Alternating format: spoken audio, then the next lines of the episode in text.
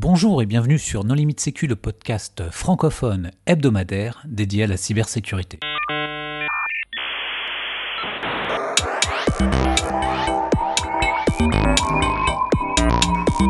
Alors aujourd'hui, nous recevons Cyril Barthélémy. Bonjour Cyril. Bonjour.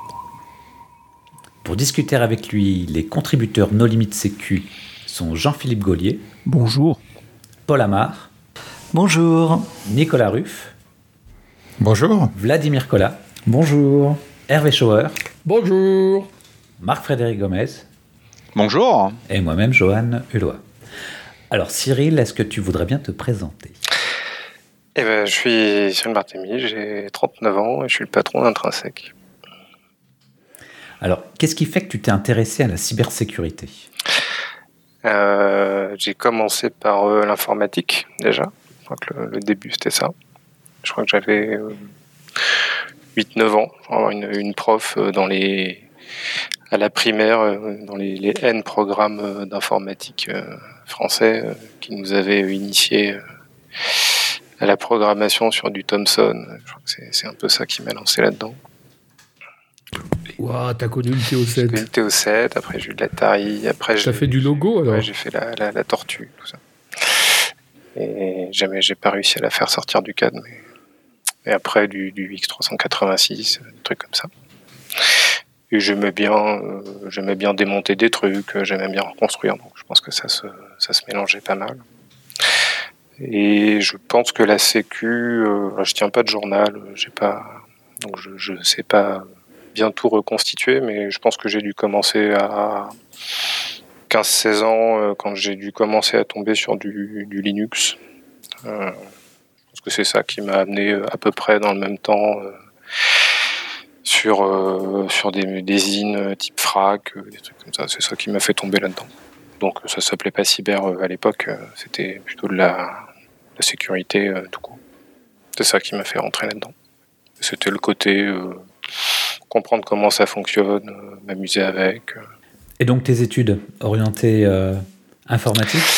Ouais, j'ai fait l'EPITA, parce qu'à l'époque c'était une, des, une des quelques écoles qui avait une spécialisation sécurité, qui était à peu près identifiable, qui avait une, un cursus sécurité, réseau, système ça s'appelle toujours comme ça. Et j'étais rentré avec l'idée que j'allais faire de la j'avais un peu euh, idéalisé le sujet, j'étais rentré avec l'idée que j'allais faire de la sécu euh, dès le départ, mais euh, je suis d'abord passé par, par l'étape prépa intégrée et puis cycle d'ingé un peu plus un peu plus classique et puis trouver un peu de sécu et de et d'environnement sécu plutôt sur la fin. Ah donc c'est quand même la sécurité qui qui vraiment t'intéresse, quoi. Ça, ça relève de la passion, on peut dire ça. Mais alors, du coup, tu as appris quelque chose à l'école ou euh, tu t'es. T'en savais oh autant sur ta formation ouais, personnelle J'ai appris plein de trucs. J'ai appris à apprendre, je pense, déjà.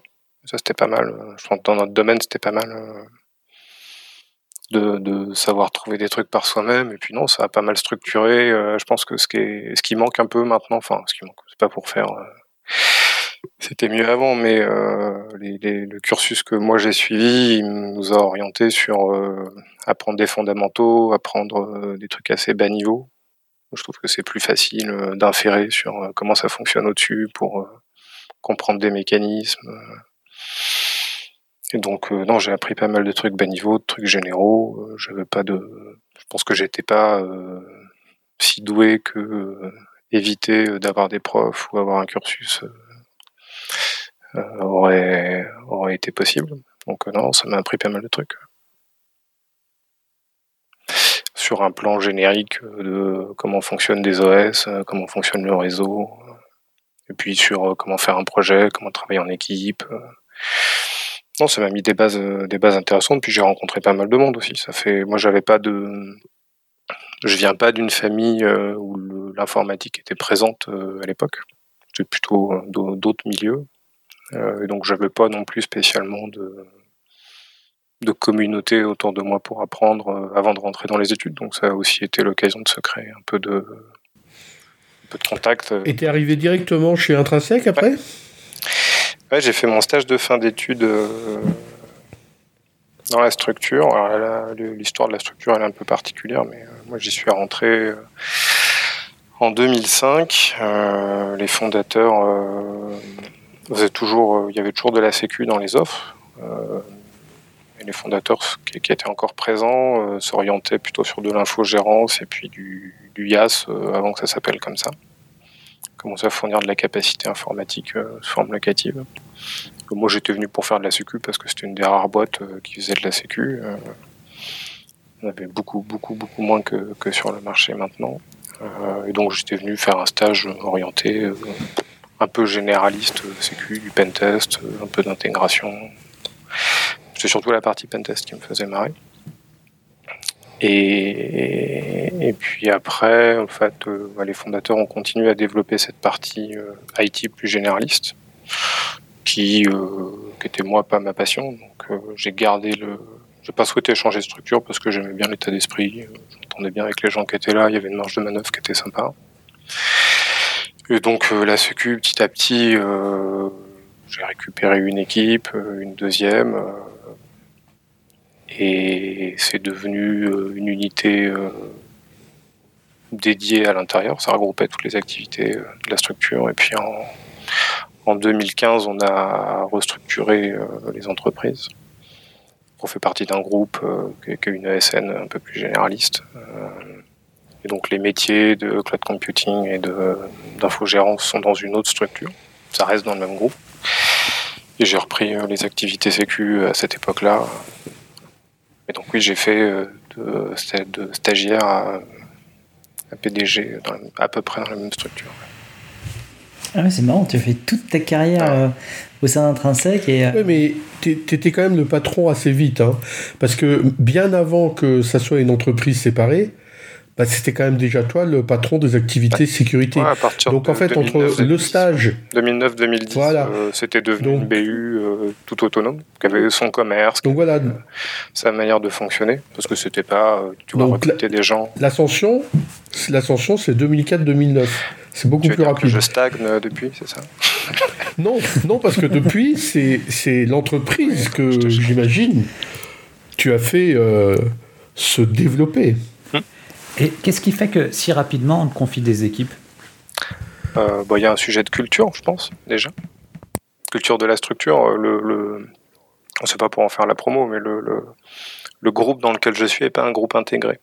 Donc, au sens où les filiales font un peu ce qu'elles veulent. Euh, évidemment, il y a une gouvernance générale, il y a une gestion budgétaire, etc. Mais les patrons des structures ont une autonomie très forte. Pense que ça se ressentait aussi à l'échelle de ce qui était intrinsèque quand moi j'y suis rentré. Il une culture de faire confiance, de donner les clés. Après, euh, j'ai eu un peu de chance euh, aussi, je pense. Hein. Tu vois, tomber, au bon moment, euh, rencontrer les bonnes personnes, avoir les bons collègues aussi. après, je, travaille beaucoup, quand même. Je pense que ça, joue un peu aussi. Un, un mix de chance et puis d'implication, quoi. Et après, euh, j'ai, je pense qu'un un des choix que j'ai eu à faire à un moment donné, c'est de dire est-ce que je me développe euh, plutôt dans une direction euh, d'expertise technique? À la base, je suis plus technique qu'autre chose. même si maintenant, je suis forcément, je me suis beaucoup moins que plein de gens dans ma structure ou ailleurs, mais c'est normal. donc, j'ai dû faire le choix entre est-ce que je fais plutôt du développement technique dans ma dans ma carrière ou est-ce que je je veux plutôt construire des trucs, euh, etc.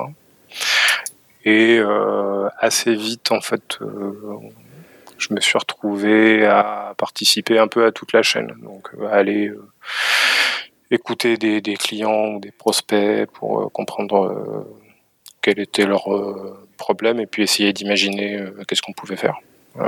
et ça, moi, ça m'a un peu servi de levier pour, pour faire ce qui me plaisait, créer des offres, et du coup pouvoir travailler sur plus de choses que ce que j'aurais pu faire si je l'avais fait tout seul. Et là maintenant, intrinsèque, vous êtes, euh, vous êtes combien du coup sur ce pôle sécurité? Euh, bah, Intrinsèque, il n'y a plus de pôle sécu parce que c'est que de la sécu. Du coup. Euh, c'est une filiale du groupe Neurone, mais elle est dédiée à cette activité-là. interne, on est 165, comme ça, début d'année là. et on doit avoir une quinzaine d'externes avec qui on travaille tout le temps. Comme tu as, quand même, on a besoin de diversifier un peu les compétences qu'on n'a pas forcément tout de suite dans la structure ou de faire des dispositifs. Donc on a des gens qui sont des indep ou des sous-traitants, mais avec qui on travaille à longueur d'année. Ils, sont, ils font, dans l'esprit, ils font partie de la structure. Et alors, qu'est-ce que vous avez comme métier autour de la sécurité? Qu'est-ce qu'on a comme métier? Alors, euh, historiquement, euh, le, la structure, elle s'est lancée autour du test d'intrusion et de l'audit. Euh, donc ça, c'est un métier qui existe toujours. chez nous, c'est structuré en, en pôle d'expertise. Donc, il y a des ponts parce que les gens peuvent passer d'une activité à l'autre dans leur carrière ou travaillent ensemble, mais quand ils sont dans un dans un domaine, il se, il se spécialise un peu. Parce parce qu'on estime que c'est compliqué de passer, euh, je dis pas que c'est infaisable, hein, mais que c'est compliqué de, lundi faire une analyse de risque, euh, deux semaines après de faire un pen test, et puis euh, un mois après de faire d'aller traiter des incidents et d'être très bon et très performant partout. Donc plutôt dans des logiques de cultiver des expertises. Donc il y a un pôle qui est, dédié à l'activité euh, audit test d'intrusion. Euh, il y a une activité de conseil euh, qui elle est assez vaste euh, dans son positionnement. Elle peut faire soit des activités type RSSI à temps partagé, ça c'est ça adresse plutôt des structures de taille intermédiaire qui démarrent une activité sécu. Ou alors c'est de l'assistance RSSI. Et puis après c'est du projet sur c'est classique, hein, sur de la gouvernance, la gestion de risque, euh, de l'accompagnement en sécurité opérationnelle. Il y a un peu de sensibilisation, il y a un peu de gestion de crise. Euh, et tout le reste, c'est de la sécurité opérationnelle. Donc euh, des services sur souscription autour du cycle de vie de l'incident de sécu. Donc de la veille très très généraliste à de la veille très très ciblée sur des entreprises ou des personnes sensibles dans l'entreprise. Euh, donc ce qui chez nous euh, est sous le chapeau serait Intel, mais du coup il n'y a pas que le volet euh, IOC et TTP, mais où il y a aussi un côté euh, lutte contre la fuite de données, euh, support à la lutte contre la fraude.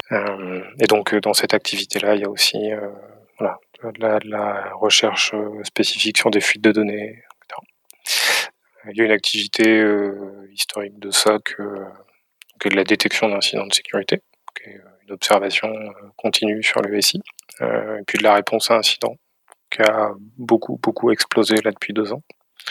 Voilà. Ça, c'est les différents métiers. et puis c'est soutenu par une, direction technique qui est qui produit de l'infra, qui produit des softs internes orientés vers les clients, alors qu'on propose pas comme si on était euh, éditeur, euh, mais qui viennent plutôt euh, enrichir ce qu'on est capable de proposer comment on le fait. Le plan long terme, c'est d'être plutôt une entreprise plateforme qui va mixer des services et de la techno, soit de la techno en propre, soit des technos qu'on aura intégrés dans nos services, que ça soit un seul bloc un peu homogène.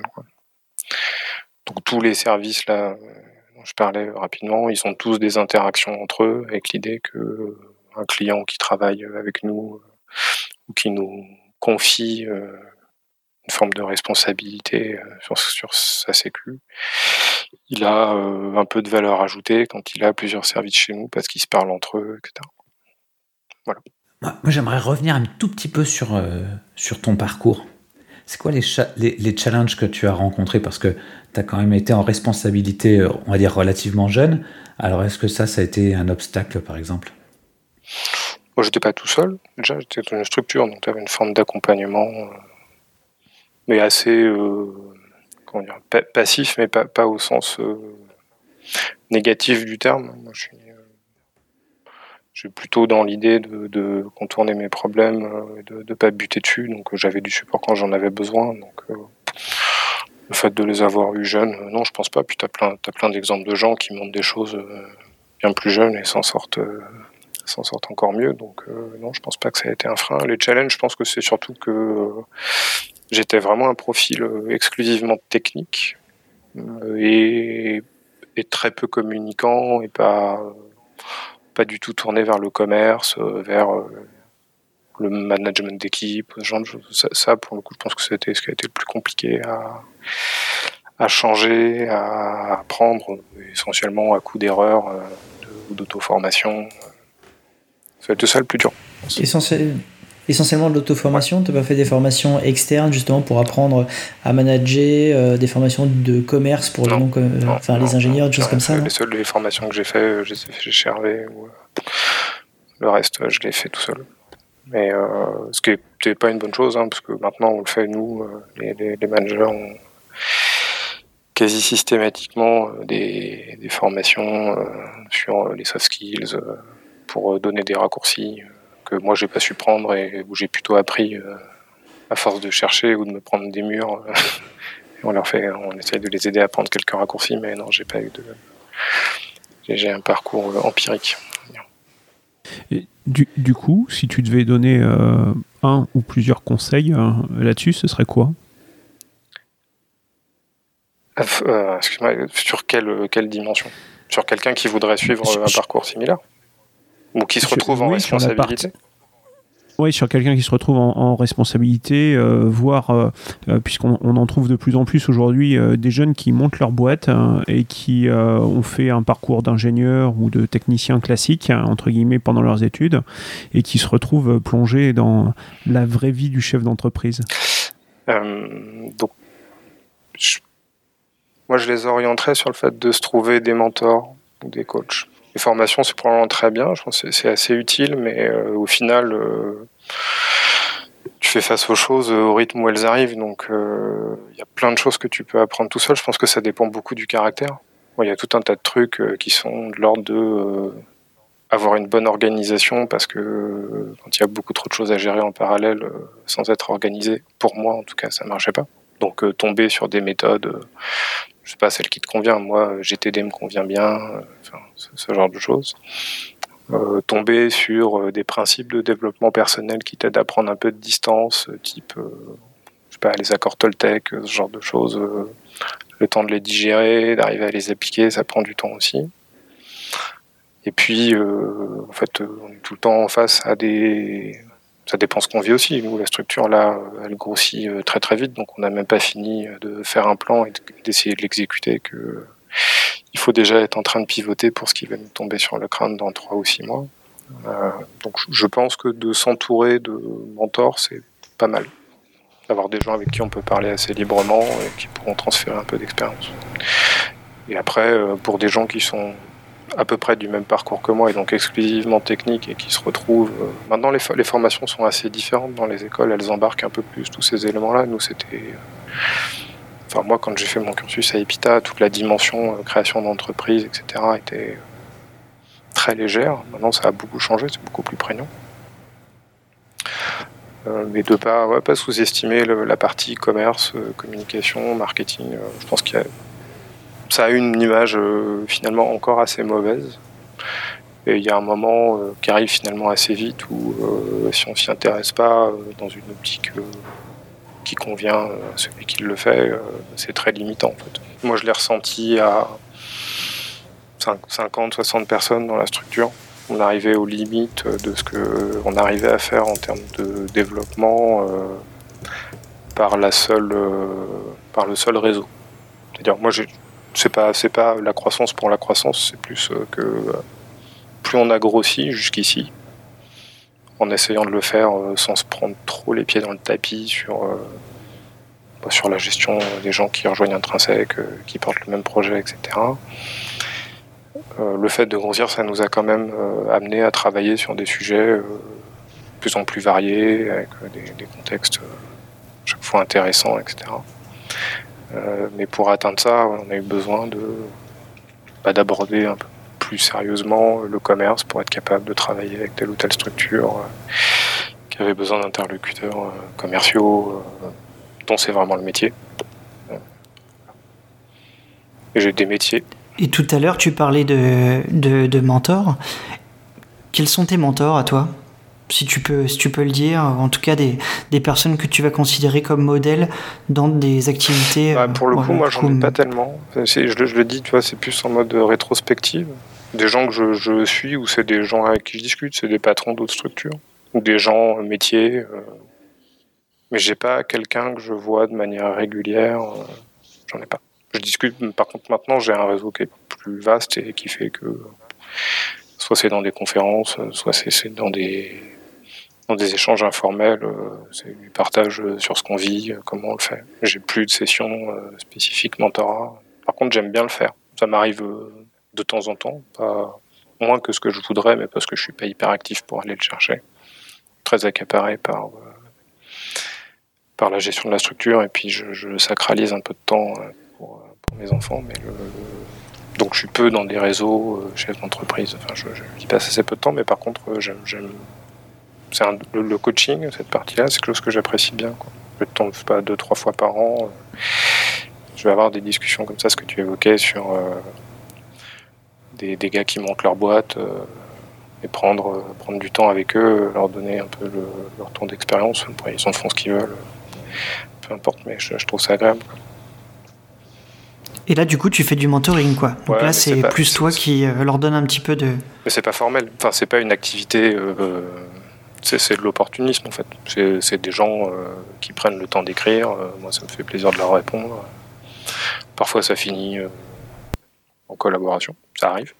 Quand c'est des gens de notre secteur, là, il y, a une petite structure qui se lance, qui fait des, qui essaie de changer un peu la façon de faire des, des, des tests sur les campagnes de phishing, qui a une approche un petit peu différente.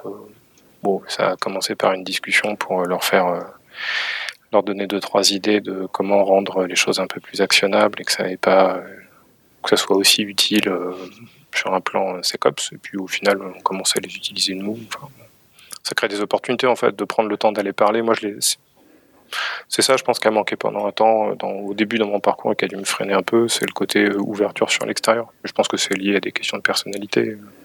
J'en vois plein d'autres qui sont pas sont pas mindés comme ça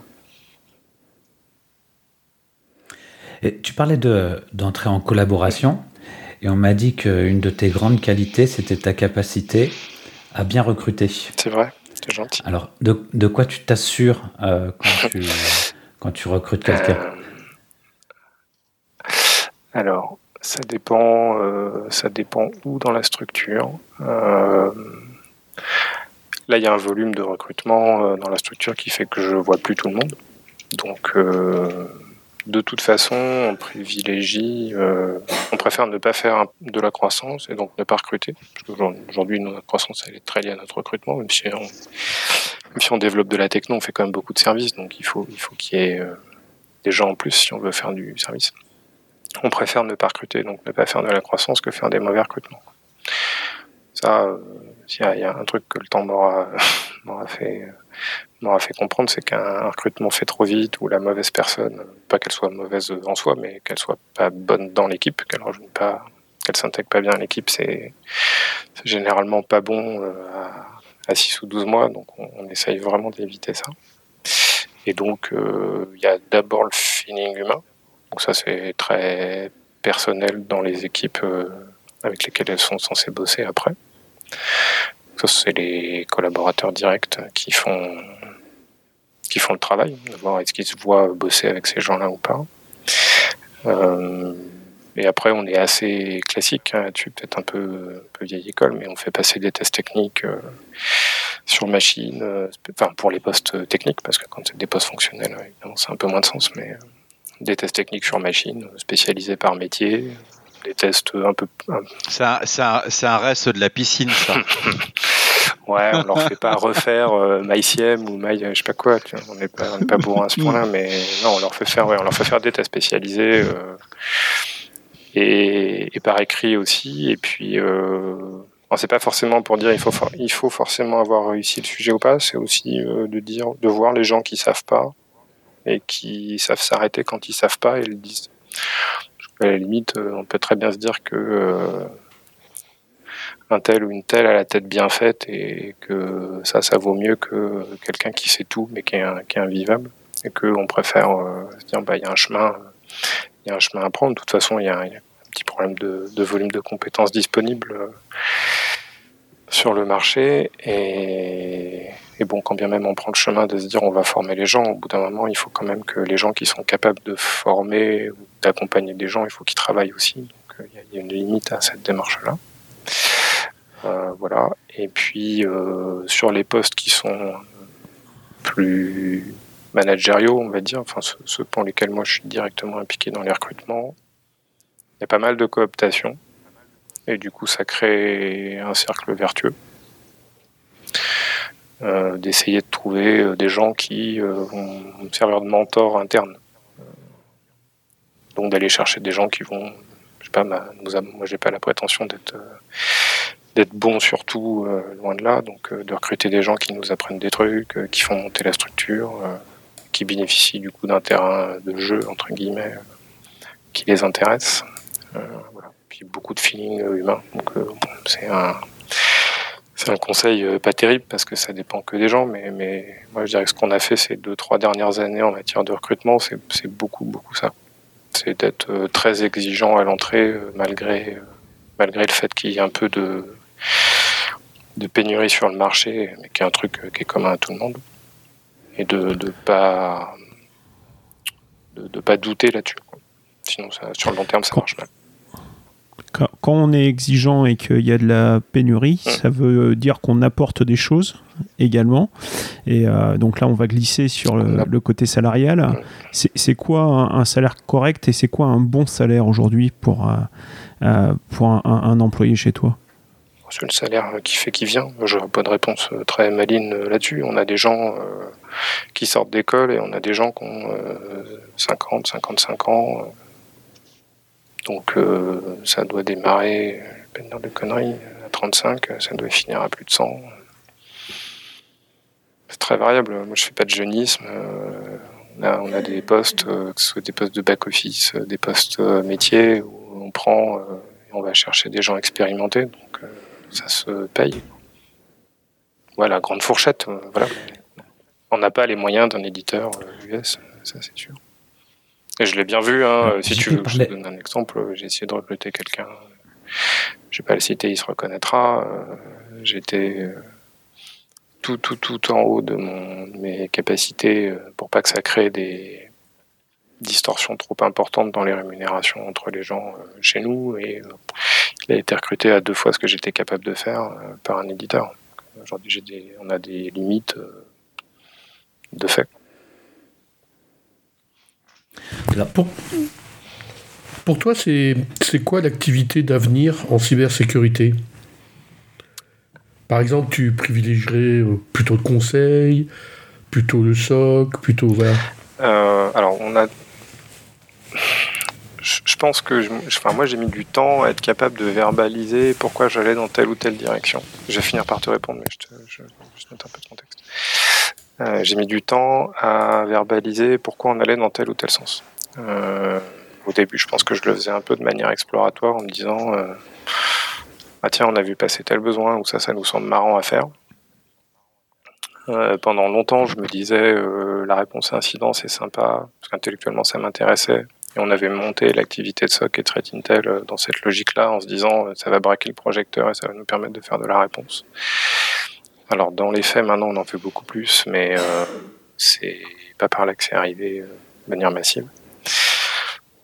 Et donc le, moi, on fait jamais. Euh, si tu cherches les, prédictions euh, de, de futurologie d'intrinsèque sur la cyber dans, en 2022, tu les trouveras jamais. Euh, je, je, pense quand même que la SecOps, de manière générale, c'est un, c'est un sujet sur lequel il y a encore beaucoup, beaucoup de travail euh, quand, je vois le, un, le volume de demande, deux, le niveau de maturité effectif et la gouvernance, c'est important, mais, mais il y a encore quand même un gap euh, sacrément significatif par endroit. Donc, euh, une vraie capacité de d'anticipation, de détection et de réponse aux incidents de sécu, ça, ça me semble être encore un domaine largement explorable. Et puis de de conseils, mais d'un accompagnement assez opérationnel. Nous, c'est le positionnement qu'on a. Après, sur des structures comme la nôtre, moi, je crois beaucoup dans le, la fusion de techno et de services. Et donc, euh, pas juste euh, je vous revends euh, un produit, qui n'est pas une solution, qui est juste un produit, fait peut-être très bien son job, mais derrière, si on veut que ça tienne la promesse, il va falloir un peu de, un peu de cerveau autour. Et puis, juste le service, nous, ça nous correspond un peu moins. Moi, j'aime bien outiller les choses. Euh, j'aime bien, on aime bien l'idée d'orchestrer, de pouvoir mettre un peu de, un peu de valeur ajoutée technique euh, autour du pur service. Donc, de construire euh, et de faire évoluer une entreprise vers une logique de d'entreprise plateforme qui mixe les deux. Ça, je pense. Enfin, c'est la vision qu'on essaie de développer, qu'on fait, qu'on fait porter par les gens qui travaillent chez Intrinsec. Et ça a plutôt de l'écho. Donc vous n'avez pas que des gens qui font de la sécurité, vous avez des développeurs, vous avez grosso modo, on va dire, euh, enfin c'est hyper divers en termes de profil euh, côté intrinsèque. Ouais, c'est hyper divers. On va avoir euh, des gens qui font de la sécu mais avec un spectre très vaste. Tu vas avoir des gens très fonctionnels que que la team nos limites sécu pourrait trouver pas du tout technique ou et par rapport à votre référentiel mais ça va être des gens qui sont plutôt dans la compliance ou euh, et ça reste du domaine de la cyber aujourd'hui. On a des gens très techniques, mais très techniques qui peuvent être du côté offensif ou euh, du côté défensif. Euh, et c'est quand même des aujourd'hui chez nous, c'est des expertises assez visibles. C'est pas, enfin, c'est poussé à un stade où ça se voit qu'il y a une différence. Euh, on a des gens qui sont. Excuse-moi, excuse-moi, excuse-moi. Qu'est-ce que tu entends par assez visible? C'est-à-dire au sein de l'organisation, en, externe? Qu'est-ce que tu veux dire exactement Je sais pas, c'est pas à moi de dire, mais, euh, mais au sein de l'organisation, oui, c'est pas les, gens euh, qui, développent ces expertises-là sont, sont des équipes qui sont séparées. En général, il y a quelques personnes qui de temps en temps font un saut du, du rouge vers le bleu ou l'inverse. Mais généralement, c'est quand même des états d'esprit un petit peu différents et puis des logiques de développement techniques, personnelles, qui sont un peu différentes. Il y a des fondamentaux qui sont communs, mais ils vont passer 2-3 euh, ans à explorer un versant offensif, euh, là où les autres vont être plutôt dans l'investigation ou dans comment je détecte ou comment je protège. Et ça prend du temps d'être euh, d'être bon sur un domaine. Je pense pas, enfin, se développer sur, un, sur le plan de l'expertise, l'expertise, ça s'acquiert pas en 2 ans, 3 ans, 4 ans, ça prend vraiment du temps. C'est en ça que je dis que c'est visible à l'intérieur. À l'extérieur, je sais pas, c'est plus vous qui pouvez dire si on est visible sur telle ou telle dimension. Donc on va avoir ce genre de profil. On a des gens qui sont plutôt côté threat intel, qui ont une dimension un peu plus géopolitique. Il y, a de la, technique aussi, mais il y a un peu plus cette dimension-là. Et puis après, il y a la direction technique. La direction technique, elle, c'est... Alors, il y a des gens qui viennent de la Sécu parce qu'ils ont basculé, d'anciens pentesters qui, qui, ont, basculé côté Côté DT, euh, DT c'est direction technique, euh, c'est des profils euh, dev ou ops. Ils fournissent en interne de l'infra, euh, ils vont industrialiser des devs. Il y, a deux, il y a deux horizons de développement interne. Il y a des choses qui sont directement faites dans les équipes. Les mecs ont du temps, enfin les mecs ou les filles d'ailleurs, ont du temps quand ils ont un projet à porter, que ça a du sens et ils développent leur propre truc. Et puis quand ça commence à prendre un peu d'ampleur, qu'on commence à, l'intégrer de manière euh, systématique dans un service, on le, il est souvent transféré à la direction technique euh, pour qu'il soit stable, qu'on puisse s'appuyer dessus, qu'on puisse prendre des engagements. Et puis qu'on perde pas la connaissance euh, dans le temps. Donc ouais, tu as des profils. Là, Pour une phase d'industrialisation en fait. Ah ouais. Bah, par exemple, quand, on, quand on a démarré les activités type type surveillance, type, euh, type threat intel. Euh, ces choses-là, elles sont parties de toutes petites équipes. Nous, on se développe en fonds propres. On n'a jamais levé, on se, on se développe qu'avec notre croissance. Donc c'est un équilibre. Euh, Vous n'avez même pas d'aide de, la part de Neuron là-dessus? Bon, on va pas la chercher. Si on veut, on peut. C'est pas Neuron est un bateau stable, donc on pourrait, mais, la, la, logique et la façon dont on s'est développé jusqu'ici, c'est en organique à la croissance. Et donc, euh, donc c'est un équilibre euh, à trouver euh, qui n'est pas toujours évident parce que ça, demande des arbitrages. Bon, enfin voilà.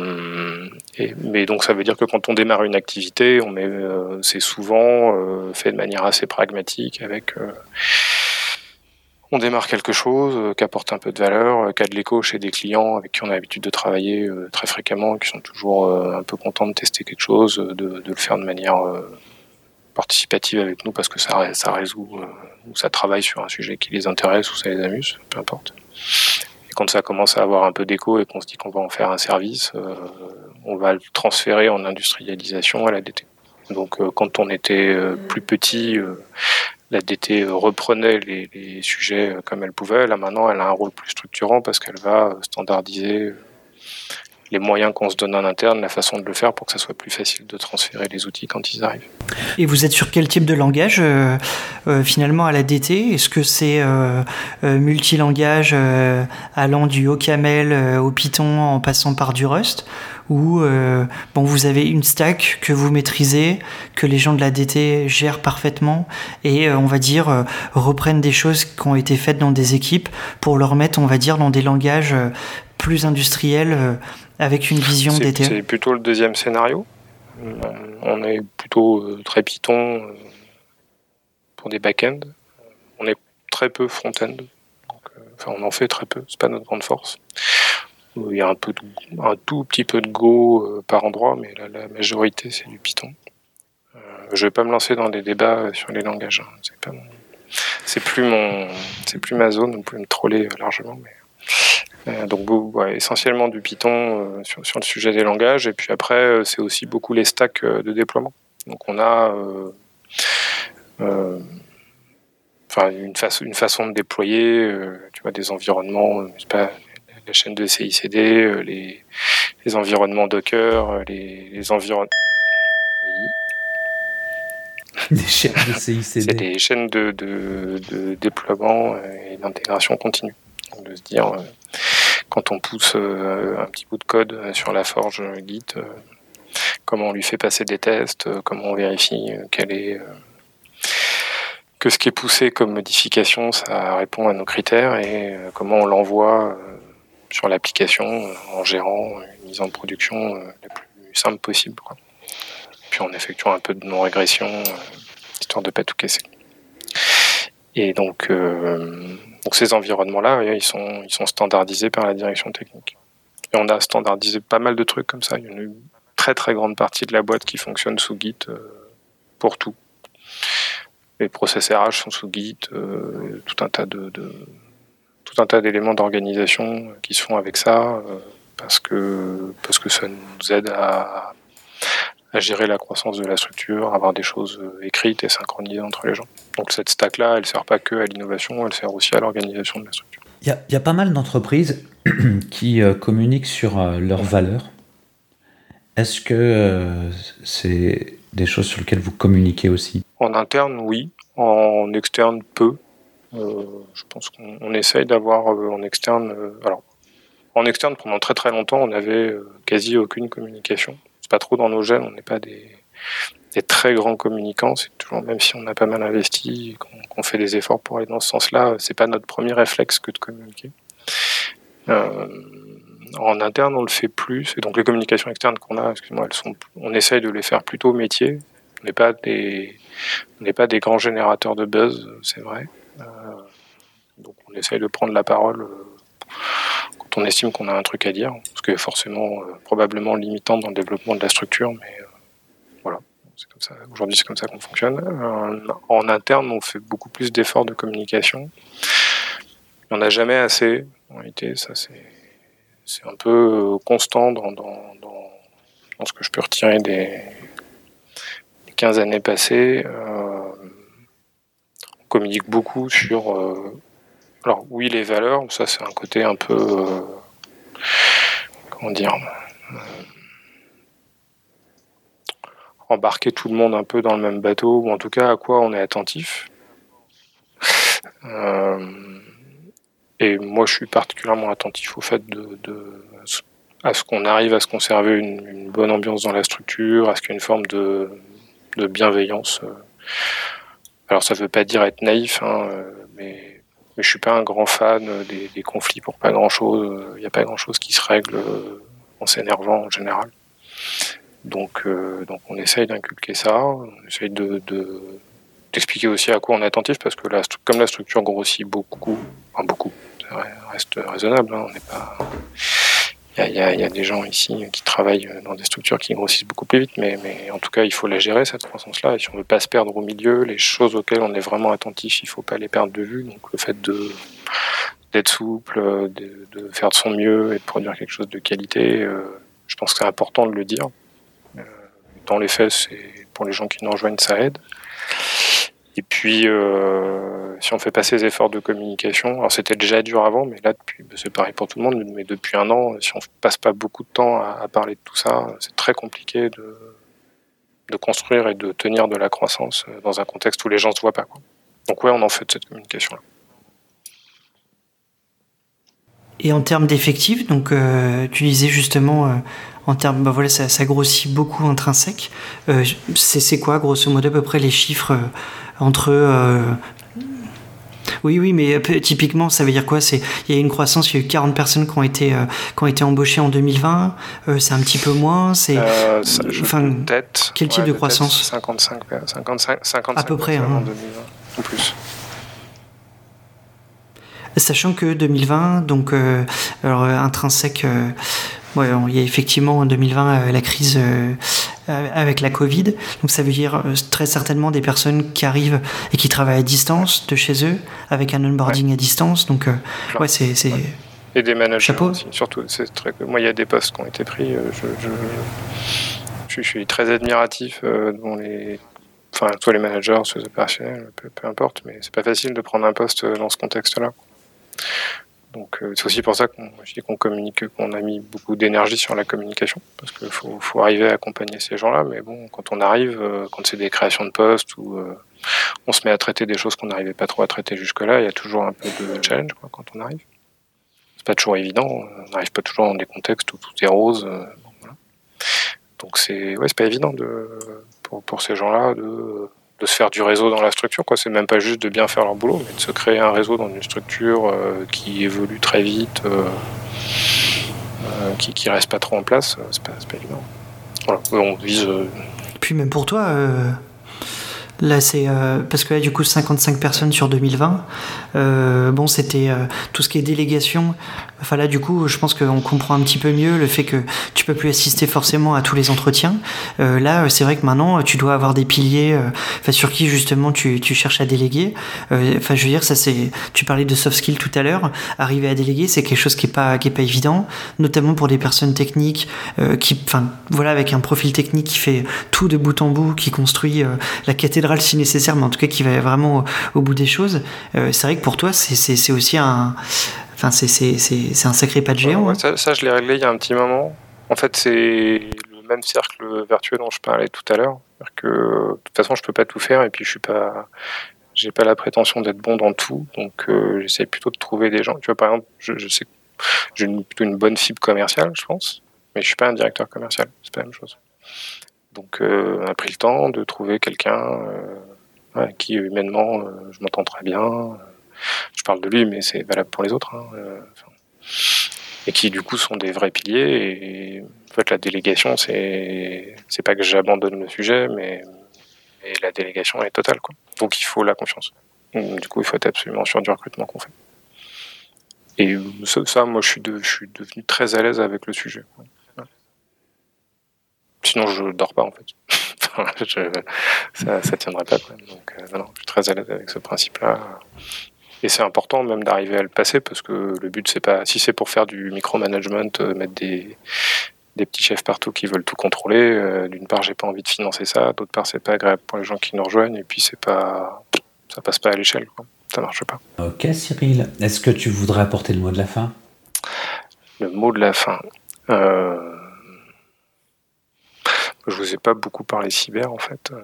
J'ai surtout parlé de management et de développement, mais euh, ouais, je pense que c'est c'est en ce moment, je pense que c'est ça qui est important, le côté euh, développer ses soft skills. Euh, je le vois autant chez nos clients que, que, chez des confrères ou chez nous. Parce que la, cyber, il y, aura, il y, aura, largement de quoi s'occuper pendant longtemps, mais de, de, prendre le temps dans le contexte actuel de de comprendre comment on communique bien avec les gens et comment on crée pas des conflits. Je pense que il paraît justement. Il paraît qu'une de tes devises, c'est il y a une frontière très mince entre être exigeant et être un connard. Ça, c'est sorti, euh, ça a réussi à sortir de la boîte. Eh ben, ouais, ouais, je, je, crois que j'ai ça dans mes, dans mes diverses signatures. Ouais, c'est vrai. C'est vrai. Ok. Bien. Merci beaucoup, Cyril, de nous avoir accordé un petit peu de temps. Ben, merci à vous. Un merci aux contributeurs. Chers auditeurs, nous espérons que cet épisode vous aura intéressé et nous vous donnons rendez-vous la semaine prochaine pour un nouveau podcast. Au revoir. Au revoir. Au revoir. Au revoir.